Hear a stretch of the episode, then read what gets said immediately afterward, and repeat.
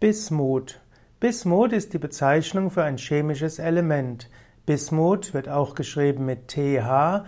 Bismut wurde im Deutschen früher auch als Wismut bezeichnet, W-I-S-M-U-T oder auch W-U-S-M-U-T-H.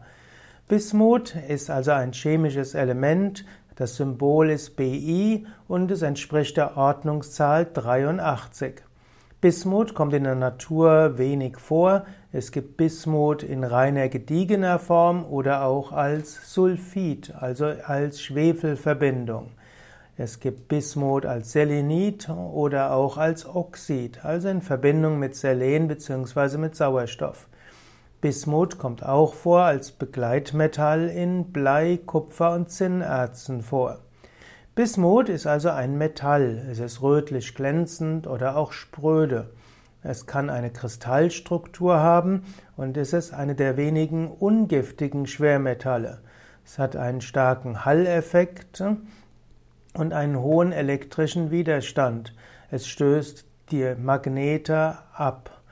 Flüssiges Bismut dehnt sich als einer der wenigen Stoffe beim Erstarren aus. Also ähnlich wie auch Wasser sich ausdehnt beim Erstarren, wenn es Eis wird.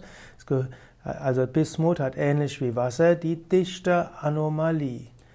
Bismut äh, hat, hat verschiedene interessante Eigenschaften. Es wird verwendet als Legierungsbestandteil niedrig schmelzender Legierungen.